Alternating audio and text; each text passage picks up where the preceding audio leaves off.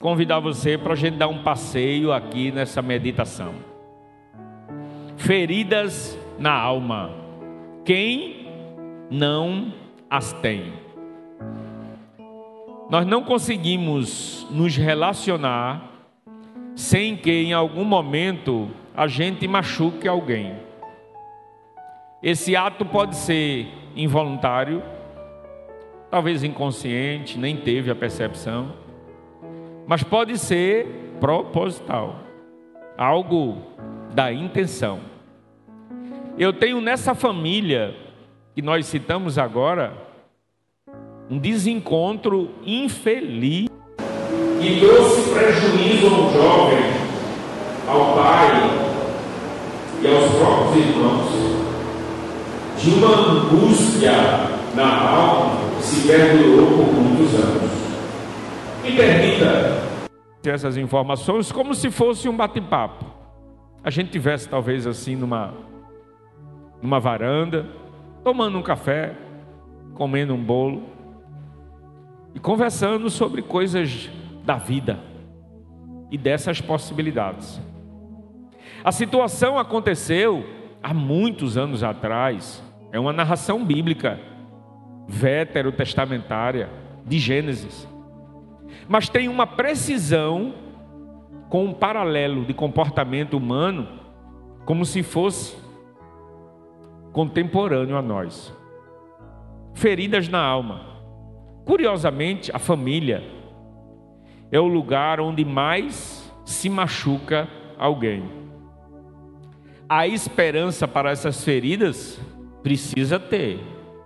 Senão, a gente sucumbe numa enfermidade psíquica e estraga toda a nossa existência. Precisa ter. Há esperança sim. E eu preciso caminhar aqui agora como que um divã, onde a gente vai trocar algumas informações para a gente pensar. Primeiro, olha só a família de José o cara tinha na sua ascendência só gente famosa na Bíblia. Como assim, pastor? José era bisneto de Abraão. Que personalidade histórica. Abraão, pai da fé. José era neto de Isaac. Lembra de Isaac? O filho do sacrifício, que Abraão levou ele para o sacrifício, Isaac nem sabia que ele era o sacrifício. José era filho de Jacó, que depois ficou sendo chamado de Israel, mas Jacó foi aquele que lutou com o anjo. Figurões da Bíblia, olha só. Eu vou repetir para você: José, José era bisneto de Abraão, era neto de Isaac, era filho de Jacó. Só com esses nomes, me escute, acompanhe nosso raciocínio. Só com esses nomes famosos, bíblicos, a gente poderia pensar assim: esse cara nasceu numa família fantástica. Nomes famosos da experiência da fé bíblica a história de José, na verdade, é uma sugestão extraordinária para uma produção cinematográfica de filmes, de novela, porque tudo que você imaginar que um produtor de filme deseja, a vida de José tem. Como assim, pastor? O que os produtores mais exploram numa trama cinematográfica ou numa trama de novela? Crises de relacionamentos, maldades, traições, mortes, dramas, conflitos, mentiras, injustiça. Olha só que ingredientes teria para a produção do filme José. Ao mesmo tempo que tem essas características, a história de José é uma das mais belas demonstrações de postura, de arrependimento, perdão e misericórdia o que não é bem ingrediente mais para a produção cinematográfica.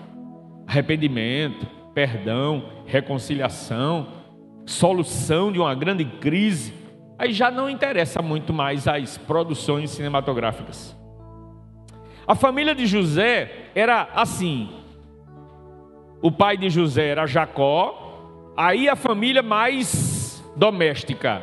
Veja só quanta gente. O pai de José era Jacó, a mãe de José era Raquel.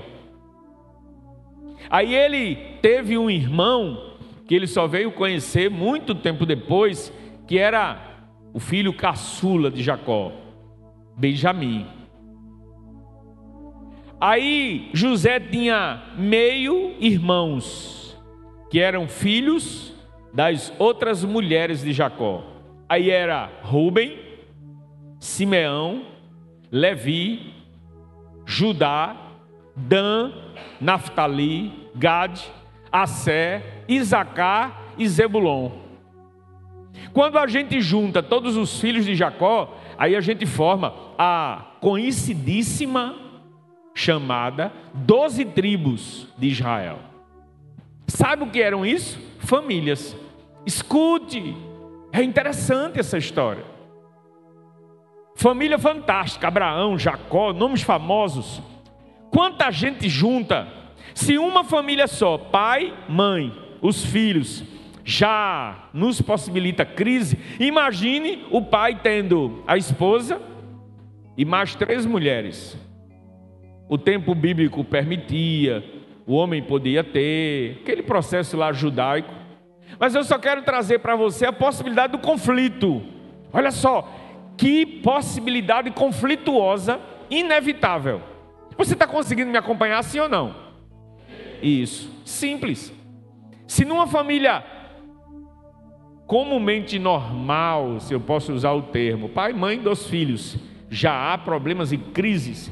Imagine na família de José. Olha só, o pai era Jacó, a mãe era Raquel. Aí ele tinha meio irmãos.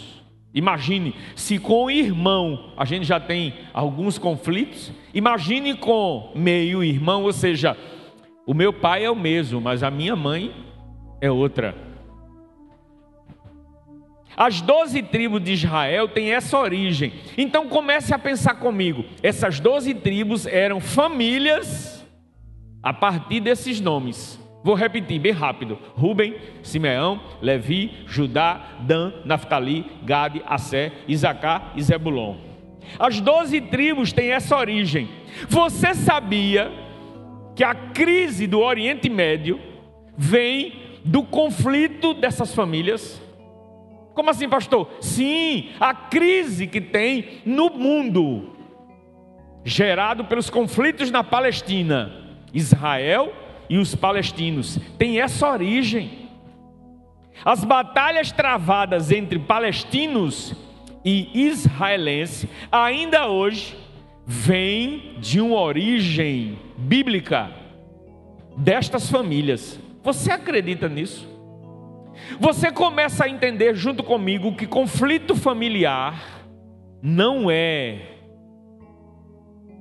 simples e nem deveria ser desprezado, porque pequenas atitudes, gestos e comportamentos podem levar a conflitos mundiais. A Palestina e Israel hoje está diante do mundo, acompanhando essas tragédias de atentados um contra o outro, através de famílias que viveram crises. Aí eu começo a pensar junto com você, olha só, tratar uma ferida aberta no corpo, como assim, pastor? Um ferimento, panturrilha, quando a gente cai e arranha, machuca o joelho, o cotovelo, tórax, arranhou, machucou, está lá, ferida aberta. A gente tem algumas dificuldades de tratamento, mas começa a se fazer o processo de limpeza das feridas, as pessoas que veem alguém com a ferida no corpo têm facilidade de ajudar, porque está vendo. Pode ser por amor, ajudar porque ama o outro e começa a cuidar da ferida no corpo. Pode ser por carinho, pode ser por respeito à vida humana, pode ser solidariedade Simplesmente não, por favor, vamos ajudar. Olha só o sofrimento, olha a ferida aberta. A pessoa está vendo, o sofrimento está exposto. Agora, quando o ferimento é na alma, presta sua atenção, gente. É bem, é bem interessante isso. Quando a ferida é na alma, a situação tem uma complexidade maior, porque não está à vista o grau de gravidade. Aí sabe o que, é que acontece? Como as pessoas não veem, não se manifesta através da percepção da visão, está lá machucando, sangrando, cortando, rasgando a alma, mas ninguém está vendo. Aí essas feridas da alma recebem apelidos. Que apelidos, pastor? Tipo assim, que besteira dessa menina, que bobagem dessa mulher. Isso tem nada a ver, fica aí trancada, fica aí chorando, fica aí, devia tão bonita, tão saudável. Às vezes até chama assim, que frescura, que bobagem, que coisa mais boba. O ferimento na alma, ninguém consegue ver. E ter essa percepção só ou especialista, ou alguém movido de muito sentimento, para poder perceber que a coisa não é simples. Por favor, me acompanhe. José nasceu em uma grande família. Ele era, naquele momento, o irmão caçula ele tinha seus irmãos, depois foi que nasceu Benjamim, portanto ele tinha dez irmãos, depois nasceu Benjamim, ele ficou com onze. Ele era o filho primogênito da mulher que Jacó mais amava, Raquel, a mulher preferida do pai. José havia passado grande parte da sua vida acompanhando uma diferença de tratamento. Jacó tratava José com diferença. Tanto Benjamim como José foram filhos da velhice de Jacó. Sua família tem quantos componentes? Você chamaria sua família de grande? Porque hoje no Brasil as famílias reduziram. Minha avó teve 17 filhos, três morreram, 14 existiram, se tornaram adultos. Olha só, as mulheres aqui presentes, já imaginou você ter 14 filhos? Por que, que eu não ouvi nenhum glória a Deus? Por que, que eu não ouvi nenhum oh, glória? Nenhuma mulher se arriscou a dizer isso. 14 filhos. José teve uma família grande. Você então começa a perceber comigo que quanto mais pessoas, mais dificuldades e mais crises. Olha só, esse instrumento me ajuda para facilitar aqui a minha fala. Mas eu posso colocá-lo aqui e esquecê-lo, e embora, e nem mais utilizá-lo, ele não vai ter nenhum sentimento. E não vai ficar triste por isso. Tratar com ser inanimado, objeto, é simples. Tratar com pessoas começa a exigir, exigir um grau de complexidade e José nasceu em meio a uma situação onde seu pai era bem velho, como fruto de um milagre. Por esse motivo, o seu pai terminou tendo um apego maior a José. E isso trouxe um grande problema. Em Gênesis 37, 3, diz assim: E Jacó amava a José mais do que todos os seus filhos, porque era filho da sua velhice. É um grande erro expressarmos um amor diferenciado para filhos. Precisamos amar na mesma proporção. Ah, pastor, mas tem filho que é mais obediente, tem filho que é mais chegado, tem filho que se preocupa mais com a mãe, tem filho que procura mais um bate-papo, tem filho que se chega mais, tem filho que beija mais, tem filho que abraça mais. Bem verdade. Mas isso não quer dizer que ele é merecedor de um amor maior. Cada pessoa tem uma característica. E o pai precisa expressar amor na mesma proporção. Afinidade, aproximação, vai acontecer na proporção que a gente vai se relacionando. Um grande erro de Jacó. José é tão semelhante a cada um de nós, com angústias, pressões, dores e lágrimas.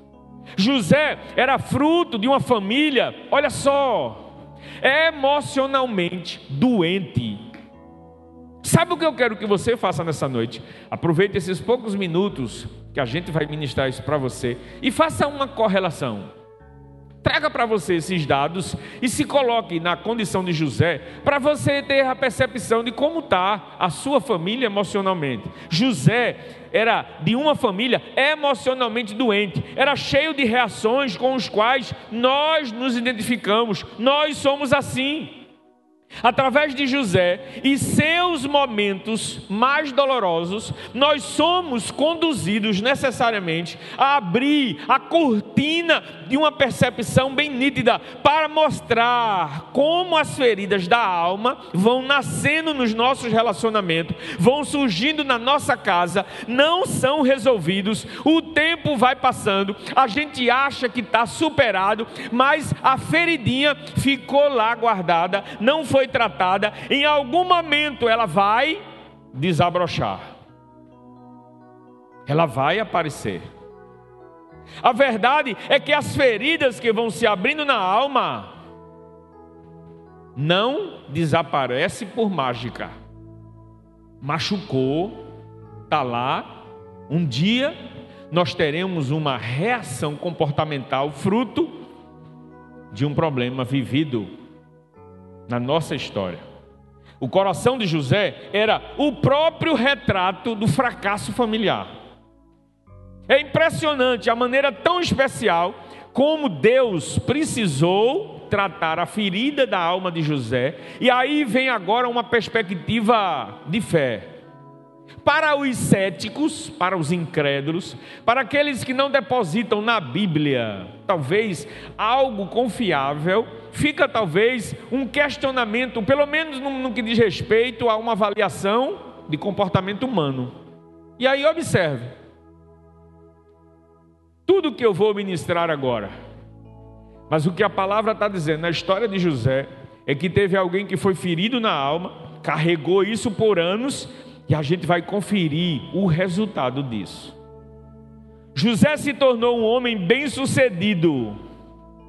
E a Bíblia diz que tudo que ele fazia dava certo.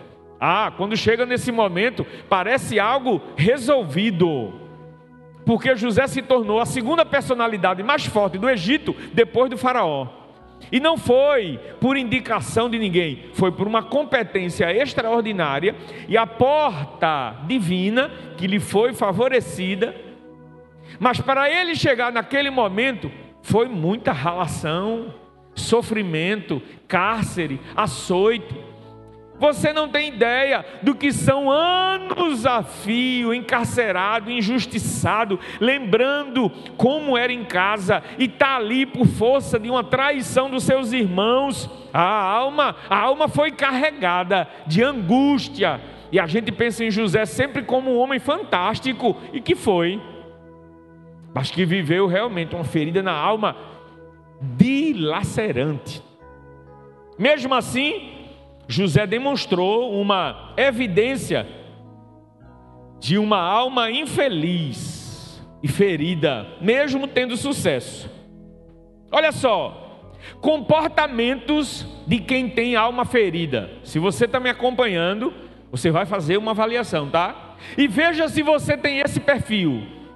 Veja se você repete esse comportamento.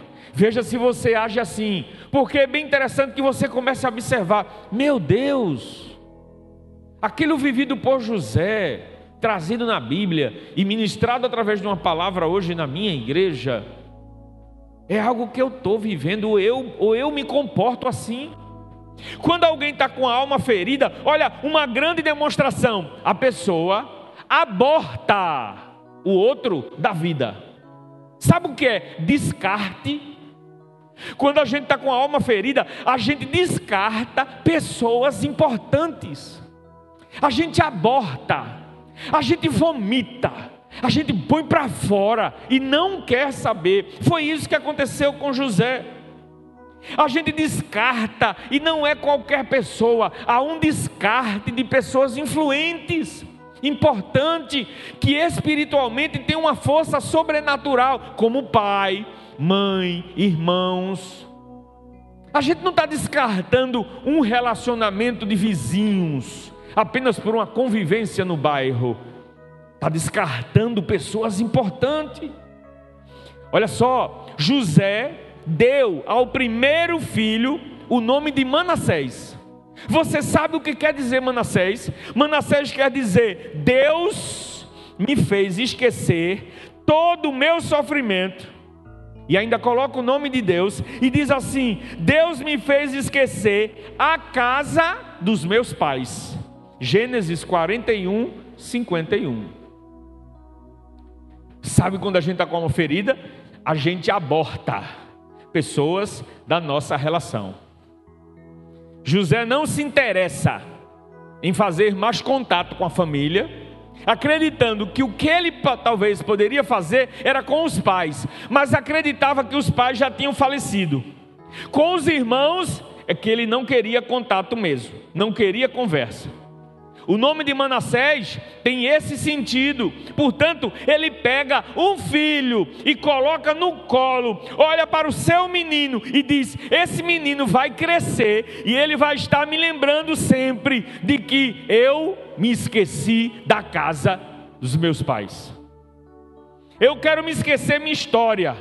Esse filho vai me lembrar sempre que eu não quero me lembrar, e não tem como não se lembrar suas raízes, sua história, o tempo que viveu. Então ele espiritualiza o seu problema e faz essa confusão, porque inclui Deus nessa história. Deus me fez esquecer.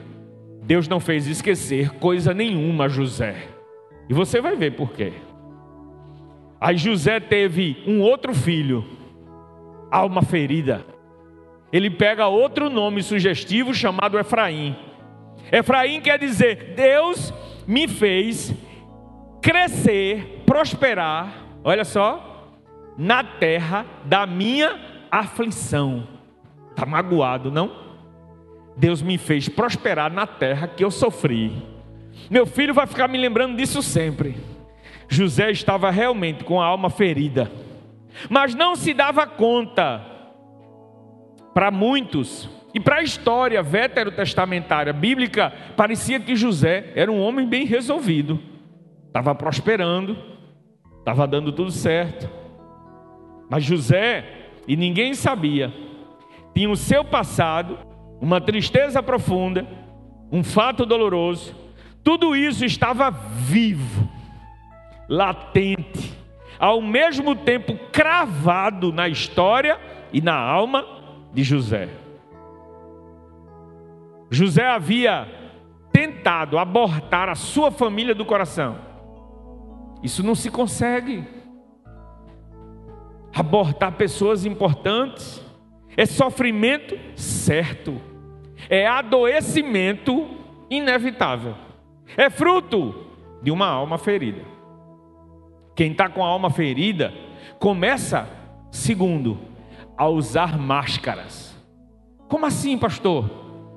José, no capítulo 42, versículo 7, reconheceu seus irmãos.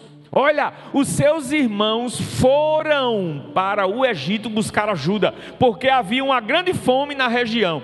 E o Egito era o único país que tinha suprimento, fruto da administração de José, diga-se de passagem.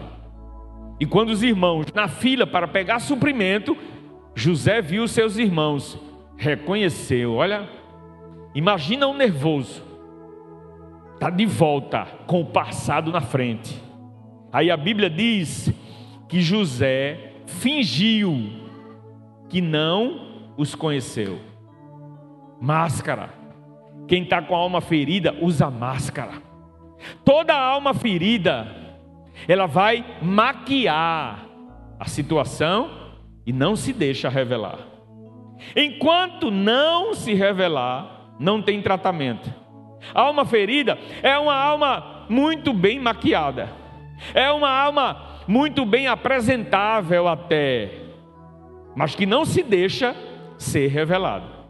É uma alma muito bem protegida e com um recurso de defesa fortíssimo, porque tem medo.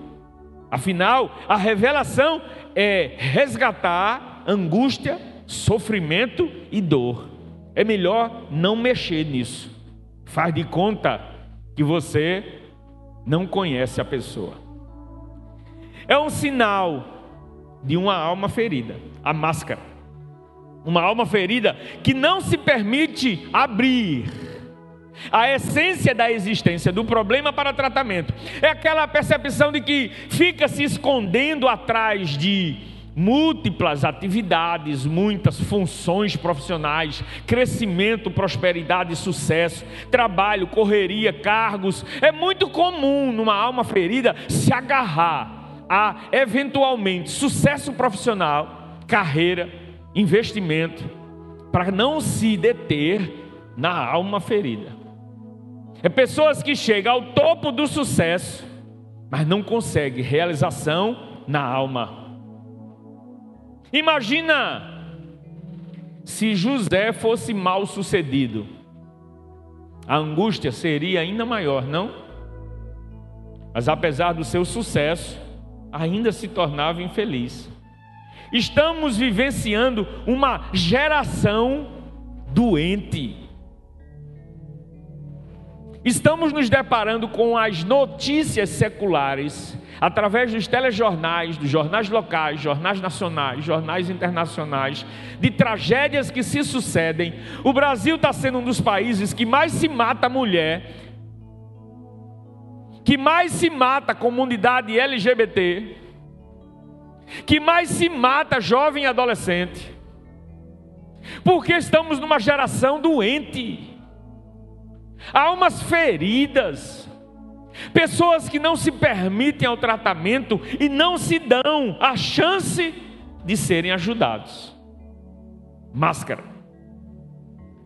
Uma outra postura de comportamento de alma ferida é comportamento indelicado, grosseria, indelicadeza. Não, não, eu não estou falando necessariamente de maldade, de agressão física. Eu estou falando de pessoa impaciente, indelicado, grosso. Do nada, talvez a, agride verbalmente, desmerece. É uma outra atitude. José fez isso, pastor fez. Ainda no capítulo 42, versículo 7, a Bíblia diz assim: ó, e José lhes falou asperamente. José falou com os irmãos há muitos anos que não via, e falou com os irmãos grossamente: Vocês vêm de onde? Responderam os irmãos, até então não sabia que era José, da terra de Canaã para comprar comida. José não via seus irmãos, sabe mais ou menos há quanto tempo? Na baixa, uns 22 anos. Você tem ideia do que é ser vendido como escravo? Comer o pão da escravidão nos cárceres, no maltrato, fruto de uma obra maldosa, perversa, de irmãos de sangue, passar 22 anos ralando. Deus foi misericordioso, criou uma possibilidade para ele, mas ele se deparou com os irmãos, foi grosso. Sua reação diante dos irmãos foi agressiva, indelicada. Sabe o que é isso? Típico de alguém que está machucado. Quem está machucado, machuca. Olha, você vai sair hoje daqui, porque Deus me deu essa palavra em meio a uma semana complexa, difícil, atrapalhada, cheio de obrigações, compromissos.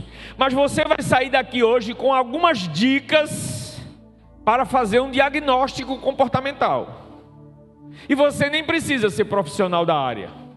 Basta observar algumas reações e de forma bem superficial, você vai poder observar.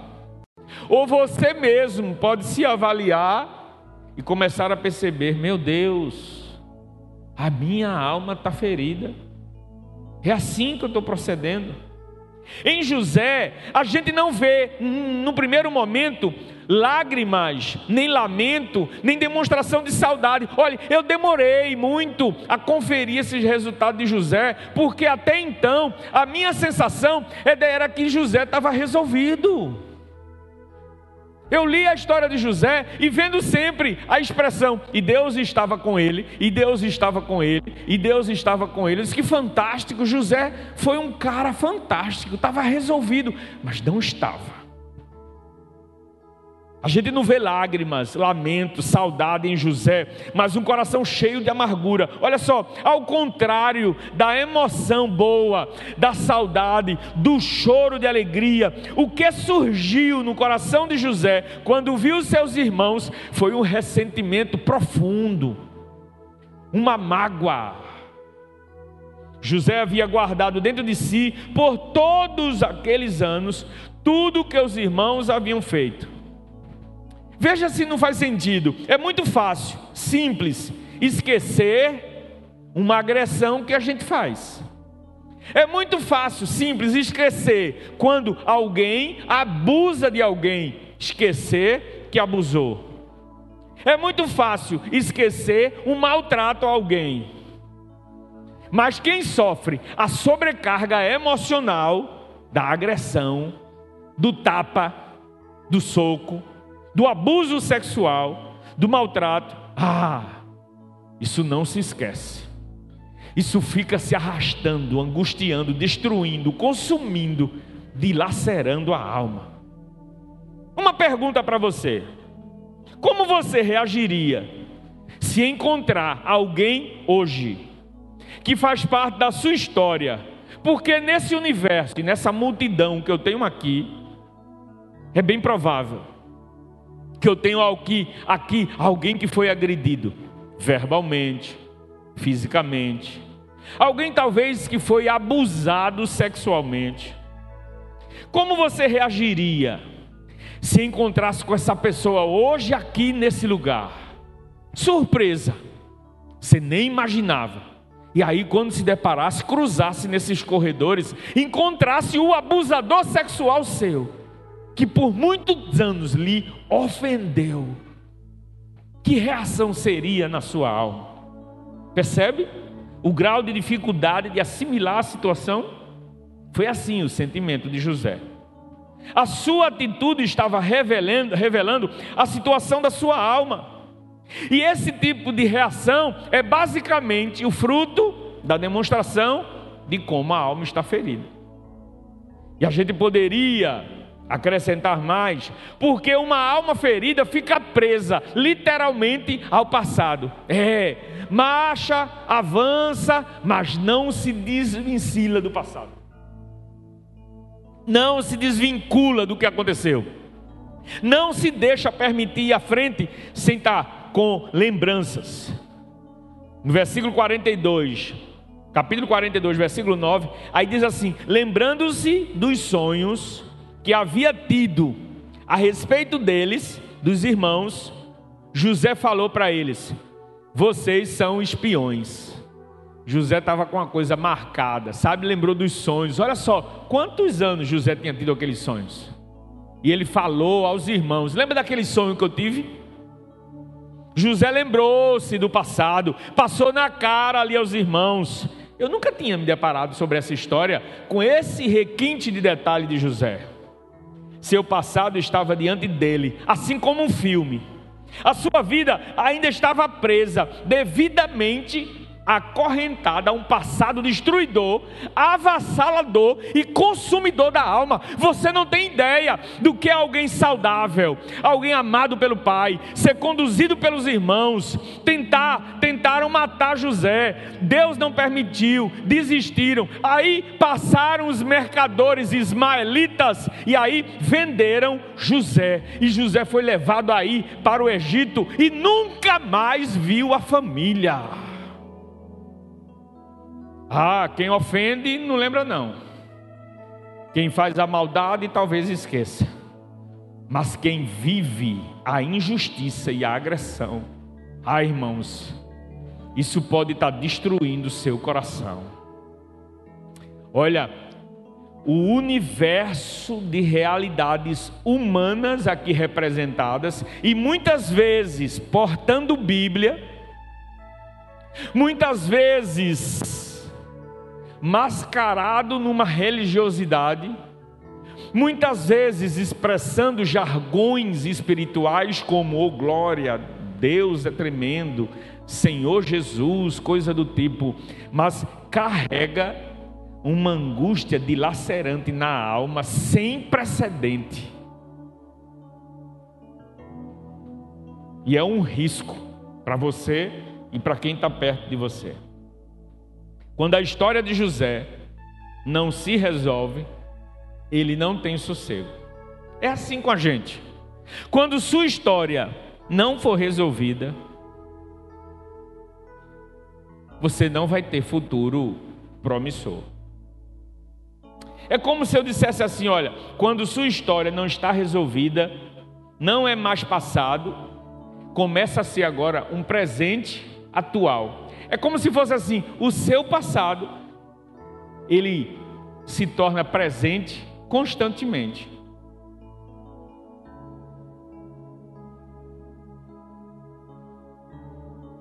Uma outra característica de uma alma ferida, olha só, Quantas dicas?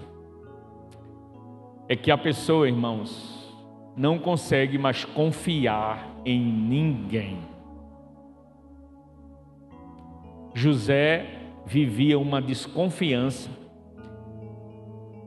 a desconfiança em tudo e em todos.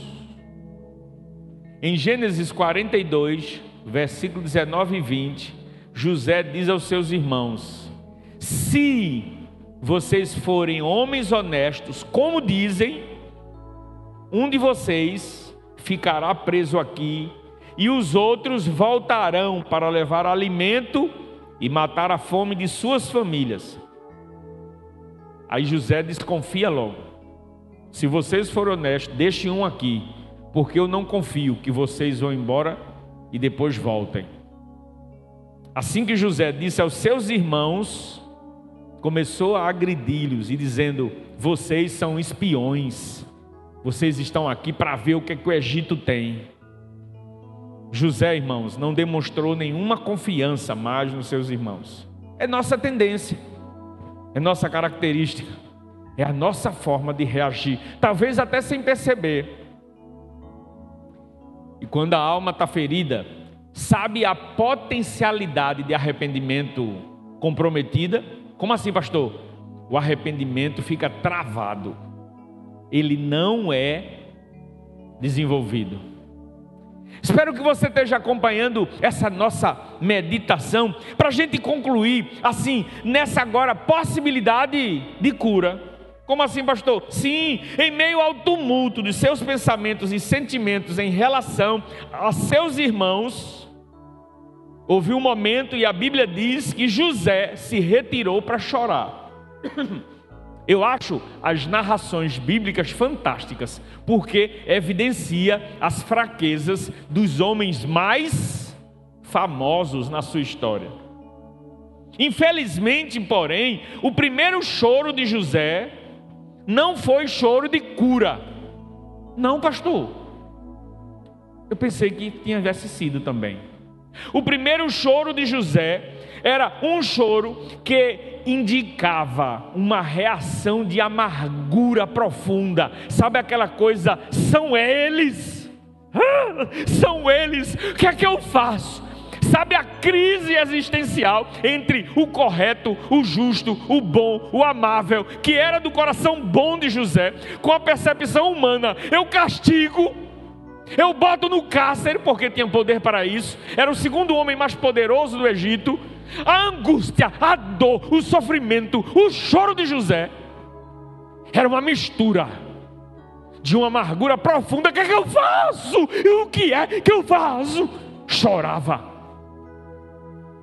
Seu coração bom, a sua história com Deus, porque eu não posso, eu não posso perder de vista isso. Acreditem ou não, mas José tem uma relação com o divino fantástico. José era muito bem afinado com Deus. Há várias expressões bíblicas que diz: "E José andava com Deus, e José andava com Deus, e Deus estava com José, e Deus estava com José".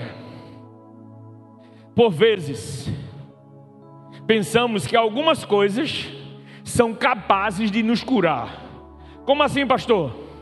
Tipo assim, deixa, o tempo resolve. O tempo é o melhor remédio. Não cura! O tempo não apaga as dores. A esta altura, José estava distante da família havia 22 anos e agora ele tinha 39 anos e ainda se dava conta dos reflexos da angústia da alma. Tempo não cura alma ferida. Distância, distância não resolve. Se muda, vai para outro endereço, cai fora, foge, vai embora. Distância não resolve, não cura. José estava no Egito, sua família, sua família estava em Canaã, era mais ou menos 425 quilômetros de Canaã para o Egito, mais ou menos como daqui para Paulo Afonso, na Bahia. Embora estivessem em países diferentes, em localidades distantes, isso não resolveu o problema de José. A cura não vem pela distância. A cura também não vem pela sua prática religiosa, não, pastor, não. Não é porque você está na igreja, não é porque você vem aos cultos, não é porque você porta a Bíblia, não é porque você vem ao circo de oração, não é porque você canta louvores, não é porque você faz evangelismo, não é porque você sai na viagem missionária, não é porque você faz, acontece, realiza, não é porque você está numa prática religiosa que resolve o seu problema. A religiosidade não ajuda e não cura suas dores e não sara a alma que está ferida. José era um homem cheio de Deus. Ainda bem jovem, Deus compartilhava com ele sonhos proféticos. Deus ministrava no, na vida de José sonhos proféticos. Gênesis 41, 38 diz assim: Será que vamos achar alguém como este homem, em quem está o Espírito Divino? Sabe quem disse isso? Faraó. Faraó foi quem disse isso, se referindo a José. Será que vamos encontrar alguém com as características de José? O indivíduo é cheio do Espírito Santo, ele flui nos dons, ele é carismático. Isso não quer dizer que a sua alma está resolvida e que a ferida da sua alma está cicatrizada. Ah, então eu vou lançar no mar do esquecimento. Primeiro, você não vai conseguir. Porque aquilo vai ficar, foi, não foi, vem à tona. Olha, eu posso perceber no rostinho de alguns, sabe o que é já uma demonstração perceptível de que você está se identificando com a história de José? Sabe aquela coisa de prender a sobrancelha, fazer uma, uma pressão no olhar e assim imaginar: meu Deus, a minha alma está ferida. Eu estou tentando esquecer isso há anos e não consigo. José confundiu esquecimento com cura da alma. Sabe como é que você vai curar sua alma? Aí eu vou dizer para você.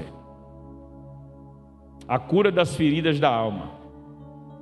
Quando seus irmãos, os irmãos de José, traz Benjamim, que José não conhecia ainda, quando traz Benjamim, o filho mais novo de Jacó, era seu irmão de pai e mãe, isso começou a mexer com o coração de José.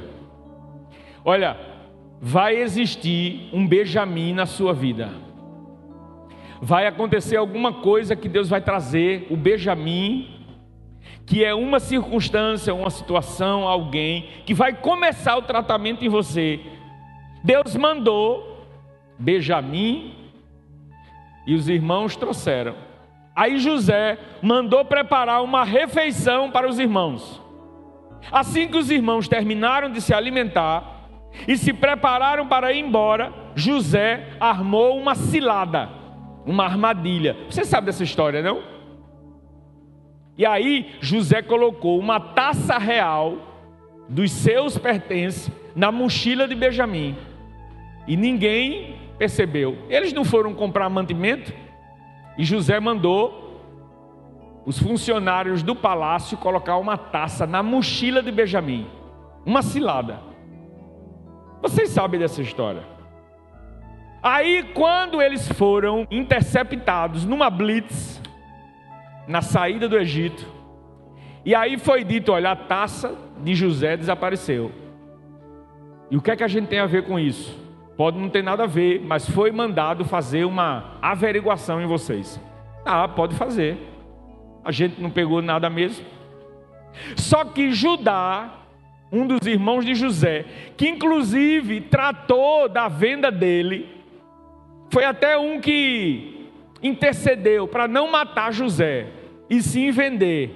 Judá havia dito a José e aos oficiais do governo: se acontecer dessa taça ser achada com a gente, qualquer que for achado, que morra, pode matar. Não está com a gente mesmo? Gênesis 44, 9. Se algum dos seus servos for encontrado com ela, morrerá. Servos, ele estava dizendo, os servos do Faraó. Nós somos servos, na condição de servo. Se for encontrado com a gente, pode matar. Aí foi encontrado na mochila de Benjamim. Você pode me ouvir? Quando foi encontrado na mochila de Benjamim, começou o processo terapêutico da cura, porque Judá se acabou de angústia e foi dizer então a José: pelo amor de Deus, faça não. Por quê? Você não disse que aquele que foi encontrado vai morrer? Faça não. Deixa eu contar uma história para você. Meu pai, ele tem esse filho mais novo mas ele já perdeu um filho. E eu não conseguiria voltar para casa e dizer a meu pai que o filho mais novo dele morreu aqui no Egito porque estava roubando uma taça. Não fomos nós. Ele começou então a contar a história. Olha só para quem? Para o próprio. Judá começou a contar a história, abrir o coração, rasgar o verbo. Olha, meu pai já tem uma angústia na alma porque um dos nossos irmãos foi morto. Como voltar para Canaã e dizer ao meu pai que o segundo filho dele, com Raquel, agora também estava morto? Sabe o que é isso? Uma intervenção espiritual daquilo que é um processo de tratamento na alma. A partir de agora, o relato bíblico nos revela daquilo que foi intervenção divina para a cura de José, para a saúde da família, para aquela reconciliação. O pedido de Judá era pelo seu irmão Benjamim. A intercessão de Judá era terapêutica.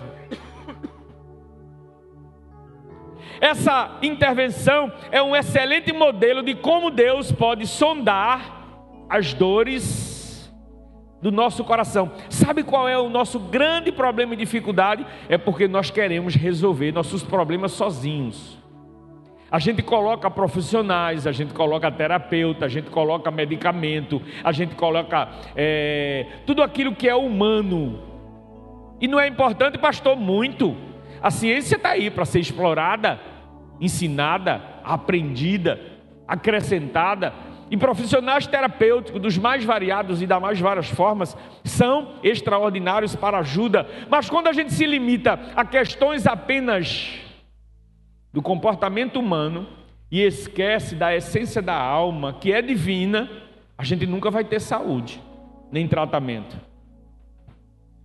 Aí aconteceu os passos para a cura da alma. Me escute aqui agora se identificou com esse processo de José? Alguma coisa lhe pareceu como eu tenho uma alma ferida, em algum aspecto, em algum momento. Agora ver os passos de José.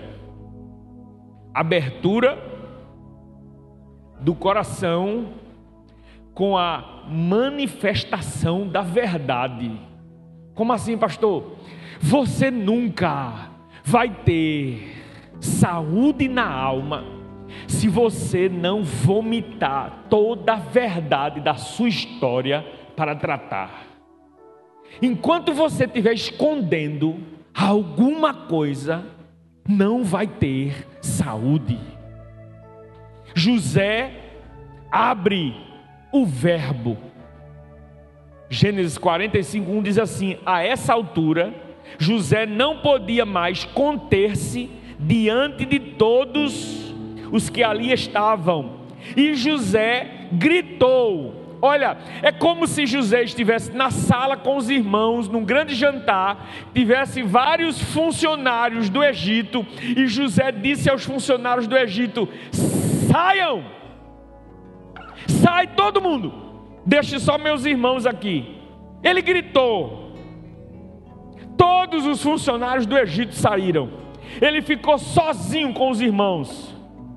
Assim, ninguém mais estava presente além dos irmãos, é o texto que está dizendo. Quando José, acho que tirou aquela indumentária egípcia, acho que passou a mão no rosto, assim, tirando qualquer maquiagem daquelas características egípcias, e ele se revela: gente, vocês não estão percebendo, eu sou José. Sabe o que é abrir o coração e contar a verdade? Marido, conte a verdade. Mulher, conte a verdade. Filho, conte a verdade. Isso é restaurador, é libertador. Abra a alma. Conte. Vomite o que está destruindo e consumindo sua alma. Não tem música não tem oração, não tem comportamento religioso que ajude, enquanto você não rasgar o verbo e dizer verdadeiramente, sem medo, aconteça o que acontecer, tenha a consequência que tiver, mas você rasgar o verbo e falar a verdade. Eu sou José. O irmão ferido começou a abrir o coração ele começou a informar o que tinha acontecido. Ele precisou tirar aquela máscara de governador, de autoridade do Egito. Todo o processo de cura e de restauração da alma, ele começa com a confissão em verdade, sem meio termos. É para isso que existem os terapeutas, os profissionais para a gente abrir o coração sem medo, para alguém profissionalmente preparado. E que vai nos ajudar a dizer: agora converse com o cônjuge, diga a verdade a ele, converse com seu pai, diga a verdade a ele, converse com a sua mãe. Depois de confessar e conversar a verdade, sabe o que é libertador? Expresse seu sentimento. Me escute, deixa as crianças entrarem, estão voltando. Olha só para mim aqui agora. Expresse o sentimento sem reserva. Em Gênesis 45, 2, o texto diz assim: E ele, José, Olha, agora sim, lembra do choro que eu falei que não foi o choro libertador? Agora sim, o choro libertador de José. Diz assim, ó: "E ele se pôs a chorar tão alto mas tão alto que os egípcios ouviram. E essa notícia chegou ao palácio de Faraó. Sabe o que é? Uma sensação que eu tenho que José urrava. Oh, sabe o que é? Choro que vai rasgando a alma para fazer o barulho desafiador assim de libertação. O choro que liberta um dos grandes entraves da cura nas feridas da alma é porque nós escondemos, abafamos, sufocamos e a nossa dor não é manifestada.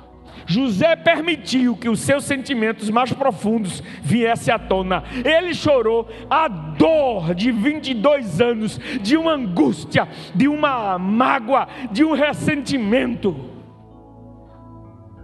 É aquele choro que começa a resolver o nosso problema. Jesus, encarnado, Filho de Deus, chorou? É interessante quando a Bíblia diz que Jesus chorou, quando viu Marta e Maria chorando pela morte de Lázaro. Jesus sabia que iria ressuscitar Lázaro. Jesus sabia que tinha poder para ressuscitar Lázaro.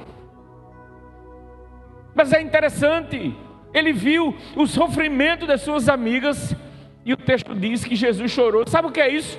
Humanidade. O choro é humanidade. Por fim, você consegue identificar o nome da sua dor. Olhe para mim. É muito importante agora. Sabe o que é que nos ajuda a curar nossa alma? Olha, gente, o que Deus está fazendo nessa noite, ministrando no seu coração, talvez você precisasse pagar uma sessão muito cara de um fisioterapeuta, de um, de um terapeuta. Talvez você precisasse pagar um profissional muito caro e não ia dizer o que o Espírito Santo de Deus está lhe dizendo nessa noite. Calma, respire fundo, mas não deixe que essa dor, angústia, mágoa continue lhe dilacerando e lhe deixando infeliz. Você consegue dar nome à sua dor. Como assim, pastor? Isso, dá nome. Identifique. Não fique na superficialidade daquilo que está lhe machucando quando você sabe o que é. Gênesis 45, 4 diz assim: Disse José aos seus irmãos: Olha só, cheguem mais perto. Você tem noção que é isso? Sabe o que é dizer ao seu abusador: chegue mais perto, que eu estou sarado, eu estou resolvido. E eu quero dizer a você que Jesus te ama e que eu ministro sobre a sua vida per perdão. Irmãos, chegue mais perto. Dizer para o seu agressor: vem cá, chega mais perto. Eu não tenho mais nenhum receio de você. Primeiro, porque você não pode mais me fazer mal, se é que você não teve tratamento ainda. Depois, eu não tenho mais nenhuma mágoa com você. O que você tem de resolver, resolva com Deus, porque eu estou resolvido. Você consegue dar nome à sua dor? José disse: chegue mais perto. Quando os irmãos se aproximaram, José disse: Eu sou José. Eu sou aquele irmão. Irmãos, eu não estou inventando o texto, não. É que o texto está dizendo: olha só. Eu sou aquele irmão que vocês venderam. Sabe o que é não ter medo de citar a dor? José, após expressar suas emoções, ele chorou da forma como chorou. Ele teve a atitude de identificar a dor e ele disse: Eu sou aquele que vocês venderam. Olha, imagine, escute, é importante. Imagine os irmãos dele quando José se revelou. Eu sou José, aquele que vocês venderam. Para os irmãos, imagine qual a sensação que você acha que os irmãos tiveram? Meu Deus, é José. José está vivo, e não somente vivo, José é governador do Egito. Sabe qual era o sentimento? Nós estamos perdidos. O cara agora vai tripudiar da gente.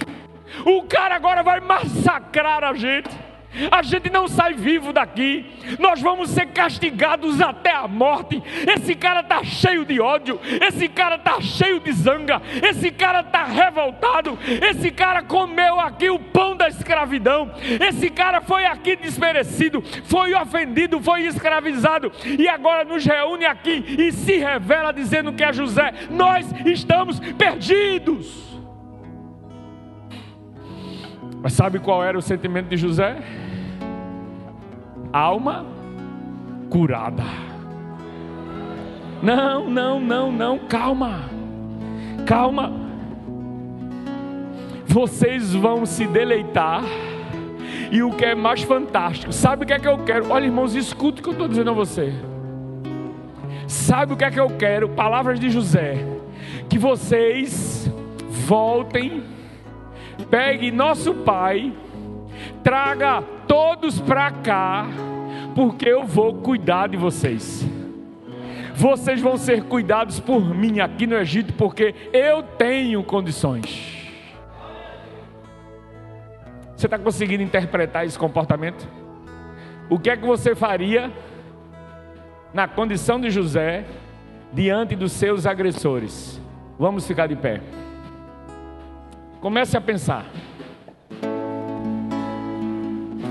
Eu preciso que você comece a pensar. Para mim terminar dizendo a você uma coisa, escute só. Olha, filho, se você esquecer de tudo que eu ministrei, os meninos estão tentando gravar essa mensagem para colocar no site da igreja, nos podcasts da igreja, para você ouvir de novo. Tem recurso para isso, estão tentando. Mas se você esquecer, não esqueça esse final, presta atenção. Olha, isso é muito importante. O que é que você está vivendo hoje? Qual é a sua dor hoje? Presta atenção. Tudo tem uma possibilidade proposital de Deus. Olha, olha que fantástico. Só depende de você. Olhe para mim, olhe para mim. Quando José foi vendido para o Egito, sabe qual era o propósito de Deus? Era fazer do Egito uma grande potência mundial. E com essa potência mundial, salvar a família de José da fome. E o que é que isso tem a ver comigo, pastor? O que você está vivendo hoje. Deus tem um propósito, escute que é importante, transformar essa desgraça em algo extraordinário aleluia mesmo, em algo transformador, para o bem da sua casa, para o bem da sua família. Não deixa, não deixa o diabo aproveitar esse momento ruim para colocar na sua cabeça: se mate, tire sua vida, mate alguém. Bote uma arma na cintura e saia detonando dentro da escola pública. Não deixe que o diabo faça isso. Eu tenho para mim que aqueles jovens lá de Suzano, em São Paulo, que entrou na escola e fez aquilo, se tivessem alguém que tivesse abraçado cada um daqueles jovens e tivesse dito: calma, eu não sei qual é a angústia, qual é a dor, qual é a ferida da sua alma, mas esse momento que você está vivendo, Deus pode transformar isso de forma fantástica.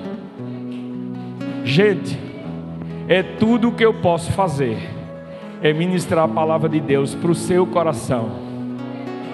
Faça alguma coisa com essa palavra e abençoe a sua vida, em nome de Jesus. Um presente precioso eu ganhei.